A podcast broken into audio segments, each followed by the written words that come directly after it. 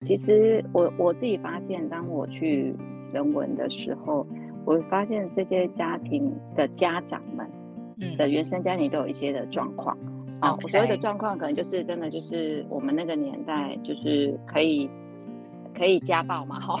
对，那时候也没有什么叫家暴，哈。对，那那当然就是很受伤，尤其是内在小孩那个区块。那所以在那个过程，我们也也有很多的心灵课程。加入进来，对于家长这个区块.所以我觉得这些家长也都被抚慰了.然后也长出自己的样子。OK，太棒了。对，所以不止孩子学习，我觉得成长最多应该是家长。我我自己在那个那个环境的时候，对，所以很感恩。EBN Enjoy Being Mothers，邀请你和我们一起享受成为你自己，享受成为妈妈。各位享受成为妈妈的听众妈妈，大家好，我是斜杠的平凡妈。哎，今天又邀请到了我荒野的好朋友跟老朋友，非常开心。我在荒野真的认识好多伙伴。如果你们有兴趣带孩子在自然学习，一定要加入荒野亲子团。好，那今天我们邀请来的来宾是秀芝百合，是百合，百合好，Hello，蓝天好，各位听众大家好。对，他是我在荒野认识，其实我们不是同团的，我是在北三团，他在宜兰团，但是因为我们会有一些跨团的活动，然后他是我认识一个非常温柔又坚定又刚毅的妈妈。可是其实本来他跟我一样是住在新北的，对吗？对对对对，然后你一个人带着两个女儿去宜兰。做体制外的实验教育，来跟我们介绍一下你自己，让观众认识你，顺便跟我们聊一下你为什么会做这样的选择跟决定。好，嗯、呃，大家好哈，我是百合。然后其实我没有蓝天讲的这么温和而坚定啦，我曾经也曾经是个虎妈哦。那呃，应该应该是说原生家庭的关系，那所以呃，我出生在一个大家庭的呃家庭的。环境，然后我我的娘家呢，是我原生家庭就是做殡葬业，所以其实想必也知道，就是父母亲的工作会是很忙碌的，嗯，那根本没有没有心思放在孩子身上，嗯、那然后在这个环境长大的的我呢，就就就依序的妈妈的那个角色，然后所以其实我曾经也是个虎妈.那在呃在这个呃不喜欢被被打骂的我。我也在思考，我要给我孩子什么样的一个教育。于、嗯、是，呃，有个因缘机会，发现到台湾原来有这么棒的学校啊、呃。那，呃，也因为这样子，在得知，嗯，商周的报道吧，就是有百大的呃森林小学，嗯，对的介绍，所以也认识了人文，那也去参访了。参访了之后，发现。啊，好棒的学校哦！如果是我，我好想再来念一次。一圆我们小时候念不到这种学校的梦想。对对对对，那也因为这样子，那就啊，毅然决然就把孩子带过去。那其实在这个过程当中，当然就是也有婆媳的问题。嗯，对，那啊，我我觉得小孩是我的，那我不希望我的孩子被被骄纵惯养，所以所以这当中跟我婆婆也蛮多的冲突。那我也想说，嗯，那借着这个机会，我自己把孩子重新教育这样子。然后其一是这样，其二就是我在我的女儿大女儿身上看到郑秀芝的影子，OK，也就是看到百合的影子。她对妹妹的态度，我吓一跳，我说哇，OK，怎么是这样啊？原来我是这样啊！你所以影子是这么严格的影子吗？还是？啊、呃，应该说我真的是个虎妈，就是我是，嗯、而且 EQ 很差。OK，那时候的我不顺我的意的时候.其实我的那个情绪就上来了。对，那那对那二十年前，你说你说有什么有什么什么躁郁症啊那些的症状，好像没那么的明显被突出。嗯、对对对、嗯、对，那那也因为这两个，因为这两个原因，让我觉得我需要去做改变，那就带着孩子到人文去体制外去学习了。所以我认识你已经不是虎妈了，我认识你的时候已经改变了一半嘛，uh, 至少。对对对对，一半一半一半而已，没有全部。OK。对，okay. 改变中。对。但是你你这样子自己一个人带着两个女儿，虽然说你的工作可能是有办法配合你就是继续在宜兰，你还是可以工作嘛，然后到宜兰去。可是对你的家人来讲，你先生或是你那时候是跟公婆婆一起住嘛，所以对他们来讲，他们怎么会接受这样的一个安排呢？有有过冲突吗？那时候怎么沟通这件事情？其实我必须要讲，根本就没有沟通，我直接、啊、我直接，嗯、因为其实在这个在就我刚刚提到，就婆媳有一些问题，那这当中我也出国去沉淀了一段时间，我大概出国去一个月。嗯嗯，然后我觉得在这个一个月当中，我才在思考我我要什么样的一个家庭生活。嗯，那在那个国外，在那一段时间啊、呃，我也看到了原来人家的家庭生活是这样，就是很和睦的。那也因为这样子，我觉得我要改变。嗯，所以我回来我就直接跟我先生说，我决定把两个孩子带到宜兰去。嗯，因为其实去参访都是在之前做的事情嘛。对，那那所以回来之后就跟先生这样子，他也觉得这样比较好，不然那时候吵到我们已经快要离婚了。嗯，就是、嗯、就是跟婆婆她夹在中间，先生夹在中间，他也很为难。为难，对对对，那所以那时候也因为这样子，啊，就就他说这样也好，就这样子而已。嗯，然后就、嗯、就开始我就自己开车去宜兰找。找房子啊，找然后去跟学校联系啊，嗯嗯嗯嗯，对，然后就开始我在宜兰的大动作的生活这样子，嗯哼嗯哼。那你当初是被吸引，然后我觉得有点像是推力跟拉力嘛，推力感觉比较重，然后当然也有吸引你的拉力，就是那个学校很棒。可是那时候，呃，这些现实问题考量之外，你有考虑到，因为我自己也考虑过帮孩子选择要不要选择体制外学校啦。包括像分校或什么，嗯嗯、那，呃，后来我我没有选择的原因就是考量到他后面的衔接，因为我记得你你选择人文，那当时应该还没有高中嘛，所以等于是代表他做了这个阶段小学的学习。然后可能国高中你就还是要转回体制内，那很多孩子在体制外再转回体制内就会有衔接上的问题，然后或者是有的父母是打定了，就是体制外小小时候读读到他国高中比较成熟，就把他送到国外去。那你那时候这部分有做思考吗？啊、呃，其实我那时候呃呃人文国中小他是。呃，一到九嘛，那他们有十二年，呃，九到十二的这个部分叫行动高中。嗯嗯嗯，对，那也就是说，它是无学籍的一个行动学习。那是、嗯、老实说，我自己的计划是希望他们就是一到十二。嗯，对，那就殊不知我的孩子在一个是。六年级结束后就转回体体制内的，一个是把国中念完，也就是念到九年级之后，他才决他才要到，就是到体制内去念高中这样子。OK OK 对，对，所以我原本的计划是会在宜兰待十二年。OK OK，但是人嘛，总是计划赶不上 变化。对，是的，是的。嗯所以两个女儿选回来体制内，有没有这个衔接上的问题或冲突？嗯、你怎么面对？呃，其实我觉得还好哎，就是说孩子本身的适应力，我觉得有两个部分可以说，一个就是他本身自己的适应力，因为他选择，那是他自己选择要回来的.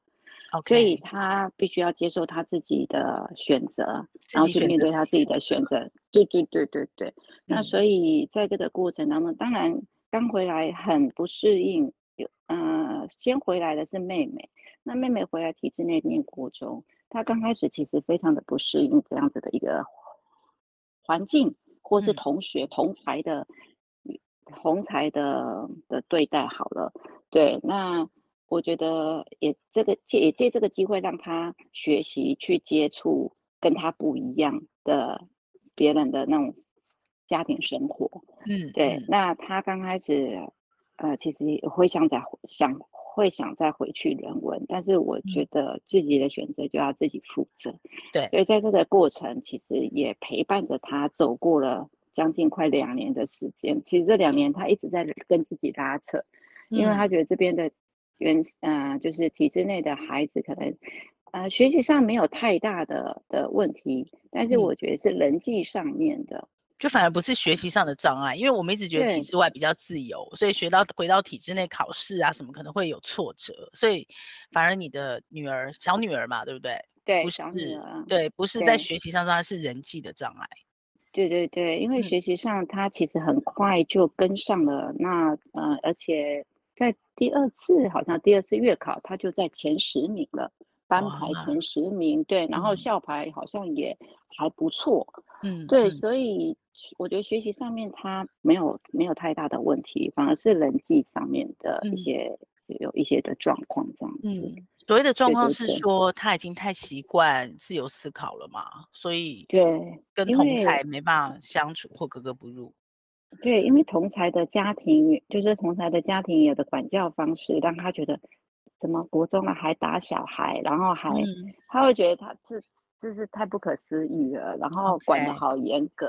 对，就是为什么孩子没有办法有自由发言的的的机会，然后都是被爸妈是控管的。他觉得他不可以接受这样子，对，所以 等于是体制外比较有独立思考的能力，但是回到体制内这部分可能会变成，呃，同产里面的眼中钉，会会这样吗？会会会，因为他刚开始来的时候，嗯、刚开始到体制内的时候，他就很会发言自己的想法跟看法嘛，然后就自己有发言习惯了，所以于是也被讨厌啊，同学会觉得你怎么这么多问题？那他就会觉得、嗯、哦，我不懂就是要问啊。对对对对，但体制内一般就会比较少发言嘛，甚至不懂就就装懂嘛。对，对就默默过去了。对对对，可是对于他就觉得啊，不懂就是要问啊，不然你怎么懂嘞？嗯、怎么学习嘞？对，这就很多的会有很多的冲突嘛，就是那种呃学习上的认知，我觉得就会有不一样的。嗯，对，嗯嗯嗯，那对他来讲。也也慢慢调整，然后老师也也在适应这个孩子，必须我我必须要讲，老师也在适应这个孩子。嗯，对所以那时候是二女儿自己先单独回到呃新北跟，跟跟就是等于跟婆婆跟先生在一起，然后你带着姐姐还留在宜兰，是这样子吗？是是是是的，是的。OK，那那时候你怎么陪伴小女儿呢？因为等于她身边的人。呃，包括学校，包括家庭，其实都不是他过去学习的一个熟悉的环境。对，嗯嗯，我那时候一个礼拜，我可能在 during the week，就是在那个呃周周中嘛，这样子可以讲什么？周间，在周间、嗯、，OK，周间我就可能会回来啊、呃，陪着他，可能每个礼拜三我会回来陪他聊聊天，嗯、大概两个两个小时。然后我就在我们家的那个中庭那边散步啊，聊天，然后听听他在学校的一些状况这样子。嗯，然后假日我们就会回家，就是跟姐姐会回来树林，回来新北这样子。OK，对，所以基本上一个礼拜大概有两次的碰头，然后随时就会电话联络。那我觉得还有一个蛮好玩的，就是我曾经在打电话给他的时候，他是关机的，那我就很紧张啊。嗯嗯，那。那殊不知，这小孩读书的时候是关机的，哇，很自律 耶，很专心。对，那、嗯、我吓一跳。我想说发生什么事，怎么打不通？然后我就一直打，一直打。然后我想说怎么办，就都没人接、啊。你会担心？对，然后我就会担心。嗯、然后隔天他就回我电话，他说：“妈，你知道我什么事？”我说：“嗯、你怎么关机了？你怎么了？”他说：“我在念书啊。”然后我说：“你念书干嘛关机？”他说：“念书干嘛被打扰？”哦，这样也对耶，嗯、对，然后我就觉得哇，这小孩好自律哦。然后.说我念书的时候我会关机，然后我不想被打扰。嗯、对，嗯、所以嘛，这是我所以其实你也某部分也放心了，放了一些心。对对对，是的，是的，是的，对。OK，所以后来小女儿是怎么度过这个这个坎的？啊，怎么度过这个坎啊？真的，我觉得之后她家在学校也交了好多好朋友。对然后，然后也是这些孩子陪着他一起，就是一起走过。那他也让孩子，就是他的同学，呃，跟他的家庭关系是改善的，因为他的同学看到他跟父母亲的的相处，然后也很羡慕。他觉得怎么可以跟妈妈这么的 close，或是跟爸爸这么的 close 这样子。嗯，对。然后他也他也跟他们分享，他说你可以怎么跟你怎么跟你爸妈相处啊？那。其实会有改变的。那哎，也也也因为这样子，他跟同学的分享，然后同学也看到他跟父母亲的关系，其实啊、呃，他们也有去做调整，那亲子关系也有改善。嗯嗯，嗯，所以他后来呃有再回到体制外吗？啊啊，怎么有再回到体制外吗？国中毕业之后，他考上了高中。嗯，那高中之后念了一个多学期，嗯，又休学了。OK，他很有自己的想法，对吗？对，他觉得读书不是为了考试，读书是因为我需要知识.我去学习，而不是为了成绩这个分数。嗯哼，对，嗯哼，对啊。然后一直到现在，他现在是大一。那他也选择他想要念的科系，所以他等于嗯，休学后有同等学历再考大学直接。对，是的，是的，嗯哼，对，OK，对，这样子，对，所以我觉得关于衔接的部分，嗯，其实在这这一段过程当中，我看到的是，当孩子他有所需求，或是他找到他的学习动机的时候，其实父母亲不需要太担心，他自己会有他的动力去往前走。OK，对.我回想这这这这段日子，真的就是在那个过程。当然，你说我不担心，我觉得是骗人的。那时候应该很紧张、很焦虑。对，就会对会有会有担心说啊，他这样子，嗯，这么的这么的不稳定，那未来怎么办？可是我觉得，当他找到他他想要的东西，他其实他自己就会往前走了。那我们只是在旁边陪伴着他，嗯、然后哎，可能有一点偏掉，或是他就真的陪陪伴着，然后把他拉一下拉一下，就像风筝一样，你就是哎、嗯、飞飞了，然后就把它往往就是拉一下拉一下，该回来了该回来了，嗯、对，然后就放着放着它在天上飞这样子，嗯嗯。那姐姐的部分呢？姐姐又比较顺嘛，因为她等于是比较大。应该算是比较大，去接受体制外的学校嘛？比妹妹大一点。呃、对，姐姐她是三年级的时候转到体制外嘛，她前一二年级的时候都在私立的小学，对，对然后住校，嗯、对，嗯、呃，她其实，嗯、呃，我觉得姐姐她是那种逆来顺受的孩子，嗯，而且她还能够很能随遇而安，水瓶座的吧，嗯、对，就是随遇而安这样子。对，那他他遇到的事情，嗯、呃，他蛮勇于去去去面对他自己遇到的状况，然后高到了啊、呃，他会选择体制，就是体制内的高中，是他国中。当妹妹离开小学的时候，他跟我说：“我要把国中念完哦，我不要再转学哦，我没有要转回新北哦。”我说。嗯是啊，我我我我确定你会在这里把国中念完这样子.然后对国中念完，他自己就说，嗯，我想要到都市去了，我不想再乡下地方。对，他就想看外面的世界，所以我就说，那那国中你你要怎么？嗯，高中因为老师说高中对他来讲，对我们来讲说啊，那你要怎么考试？嗯、没关系啊，就就这样去考啊。那如果他在宜兰念，他可以念宜兰女中还是宜兰国中，这两个学校都是 OK 的。可是他就是不想再再再，然后再待在乡下了。对对，他就不想再待在乡下。那于是他就是念台北市的私立私立的商职学校。对，嗯、那这一路他也自己很自律的把他该做的事情做完，因为他跟我说：“你不要逼我读书，我会自己念，然后我该念的时候我就会念，然后我也不会在你面前念书。”嗯，哎，真的，他就觉得我念书为我自己，又不是为你为了你。嗯，真的都很有想法，嗯、两个孩子。对，然后因为我想说，哎，不是要考试的吗？那我就问他说：“哎，不是要考试了吗？”嗯、他说。有啊，我刚在星巴克念完书啦，因为他回家就就在划手机，然后可以看书，okay, 你就从来没看到他在看书，就对了。对，会紧张，对不对？你到底 O 不 OK 啊？对，超紧张。老师说，然后他出，而且你也是虎妈。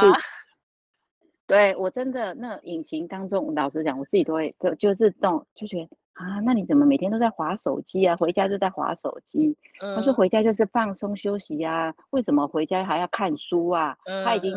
因为他是升学班，他们高.他们高职也有升学班，他自己选的。Okay. 对，然后他念书下完课已经八点了，所以他回到家已经八点半九点了.他就觉得我就要休息放松，像我们上班一样。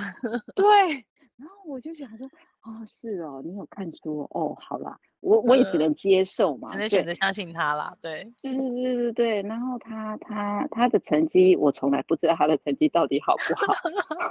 真的，因为他就觉得啊，这不用你知道啊，但我没有最后一名，嗯、他就这样跟我说。OK，我事后才知道说，哦，他的成绩在中上，上，OK，在班，因为他们班上五十五十四个，然后他在前面的中上这样子.对，那我就觉得、嗯，哦，那应该还好，对，哦。对，那之后，哎，他竟然考上了公立大学，我就觉得，哇哦，你真的有在念书哎。OK，那现在两个孩子都等于对他们自己都选择都很明确了嘛？你应该也放下了一一颗心。你回头看，你有后悔体制外学习的决定吗？没有，觉得很反而很感谢。OK，反而很感谢，对。那你做这个决定，你历程中的失去跟收获，嗯，是怎么样？啊，让你感谢。啊，失去，我倒觉得没有什么失去，欸，嗯，我觉得是收获。嗯，因为在这个过程当中，啊，呃，我自己就是对我自己的的，呃，我觉得是那种虎妈的个性，就真的。改变了，所以最大收获是你自己。对，老实说，最大的收获是我自己，因为我觉得我真的变温柔了，变成我看到的百合了。对对对，然后还有跟我自己的父母的关系也改善了。嗯，对，因为我觉得要变，不是只有，就是我自己改变之后，我回去看我的原生家庭，然后去跟我的父母做和解。嗯，那我觉得这个部分其实帮助很大。对，对我来说，跟原生家庭的修复这个关系是是有改变的。嗯嗯，对。然后，你跟婆婆关系是不是也变了？呃、变。对，我跟我婆婆的关系也改善了。嗯，而且改变到我先生都会嫉妒，为什么我婆婆对我这么好？对，因为现在又跟婆婆住在一起嘛。对，对那那其实，嗯、呃，我先生曾经有跟我说，为什么我妈对你这么好？然后我就跟他说，因为我对她也很好啊。我说妈妈有什么事情，她跟我讲，我就会帮她处理呀。嗯，对啊，所以我觉得人就是互相的嘛。嗯，对。那这个的改变是因为曾经我婆婆生病的时候，嗯、呃，我我那时候其实还是住在住在宜兰，宜兰。嗯，对。可是我我是回来陪他，然后照顾他，嗯，然后然后让他真的。就是因为人不舒服嘛，那你要有人陪着他这样子。那那所以在这个过程当中，他也很感动。他曾经说了，三个孩子抵不过一个媳妇。嗯，那我就觉得哇，我做对了耶。哦哦，那那个当下应该是很感动的，听到这句话。对，真的真的真的就很感动。我觉得说哇，真的让一个。其实我一直都觉得她是我妈妈，她比我妈妈对我还要好，嗯、所以我都觉得，对，就就我妈妈做给我看的。我也跟她说，我说我奶奶生生病的时候，我妈妈也是这样对她的婆婆。嗯，所以对啊，我也觉得这就是我应该做的，我媳妇应该做的事情，这样子。嗯，对，她只是觉得很不好意思，因为那时候常常半夜要起来上厕所，我也要陪她，她起来上厕所，她要做什么，我就是都要起来陪着她去做。做他要做的事情，嗯嗯嗯，对，所以我觉得人真的就是互相吧。那当你可以可以自己放下自己那个坚持的时候，我觉得一切事情就改变了。嗯，不过你的背景也比较特殊，因为你自己的本业是呃寿险从业人员嘛，然后你家里的背景又是殡葬业。你应该比别人看到了更多的人生病脆弱的时候，或是生死的时候，所以这个对你有影响吗？嗯，老实说，最近会比较有感触，尤其对于死亡这件事情。好了，嗯、对、嗯，那我觉得生命其实真的就是在一呼一吸之间，就这样一口一口气没了就没了。嗯，那我觉得也因为看到了这些，嗯，你反而会更珍惜每一次可以跟不管是家人啊、朋友啊相聚的时间，因为不知道下一秒还会不会再见到这个人。嗯，对，我反而会更珍惜这个每一个当下，然后可能自己也有接触到宗教，那我觉得宗教所讲里面有一个，我自己会常常提醒我自己：念死无常。死亡这件事，对它就是一个很无常的事情。嗯，对。那我觉得也因为这样子，会让我一直去，就是珍惜，然后放下，珍惜放下，珍惜放下。对，这个放下是不要一直执着在那里，嗯、然后让自己可以，啊、呃，真的是，当你没有无所求的时候，你会更坦然的去面对人生。嗯嗯，所以等于这样的一个背景，跟你在带着孩子体制外学习，在交错影响着你，这样。哎，是，对。然后，其实在这个当中，我觉得对我来讲是一个非常大的成长，尤其是接触到体制外这个区块，嗯，因为它颠覆了很多很多我的对于教育的这个部分。呃，原本我的小孩老大他是去念体制内的私立小学，那你就知道私立小学要的就是成绩嘛，嗯，对。然后到哎转到体制外，我觉得这个是完全是两个。截然不同的教育体制，嗯，对。那接触到了体制外之后，我发现觉得孩子的天空是很大的，孩子的路是很广的，而不是只局限在在体制内成绩、嗯、考试分数。嗯，对，反而是更多元，让他们接触到不同的东西，然后打开他们的他们对世界的探索，然后去找到他们自己的天赋。嗯，所以如果假设现在有妈妈也想要帮孩子选择那个体制外的实验教育，虽然现在环境可能跟你们当初不太一样，现在比较成熟了，然后实验教育反应过嘛，嗯嗯嗯，所以如果你以一个过来人的身份跟经验，然后你的历程又让你觉得几乎没什么失去，都是收获，嗯，所以你你会对这样的妈妈，你会特别提醒他们什么点吗？或者是呃给他们什么样的建议吗？啊、uh。基本上我会先跟妈妈说，不用焦虑，好，嗯，对，因为我觉得会选择这样子，一般妈妈还是会担心说啊，以后怎么衔接高中啊、大学啊？其实我真的觉得孩子会长出他自己的路，那不用太焦虑。嗯、那妈妈自己要先调整好自己，因为我觉得在这个过程当中，自己会看到自己可能原生家庭，然后或者是童年的一些回忆。嗯，那啊、呃，我觉得这样子的情况之下，就是。你旁边一定要有一个专业陪专业者陪伴着，嗯，我们才不会又回到原形。嗯嗯，对，因为我觉得人在蜕变当中，你会想往前走，可是又不想改变，又想往前走，又不想。其实，在这当当中会一直在拉扯。那在对，那这个过程里面，我真的觉得就是放手往前走吧。对，嗯，然后不用担心，因为。当孩子他找到真的他，当他找到他要的，你就会看哇，他的成长怎么这么快？嗯，我我知道，好像体制外的学校、实验学校或自学共学团体，其实呃，那个陪伴孩子自学或共学的那个陪伴者的角色，其实是介入很深的，对不对？像我们在体制内可能只是班亲会这样参加一下，或者是群组赖群组跟一下，可是像你们的话，其实是有很多大大小小的。交流跟交集，甚至共同学习的，对吗？对，我们那时候其实都会有家长也要一起学习，然后可能一起读书，然后个案讨论，嗯，然后还有就是学校的课程的部分啊、呃，如果孩子有状有有一些特殊的状况，其实家长也可以进去学校做陪伴的，嗯，就是特殊的情况之下，可能家长要。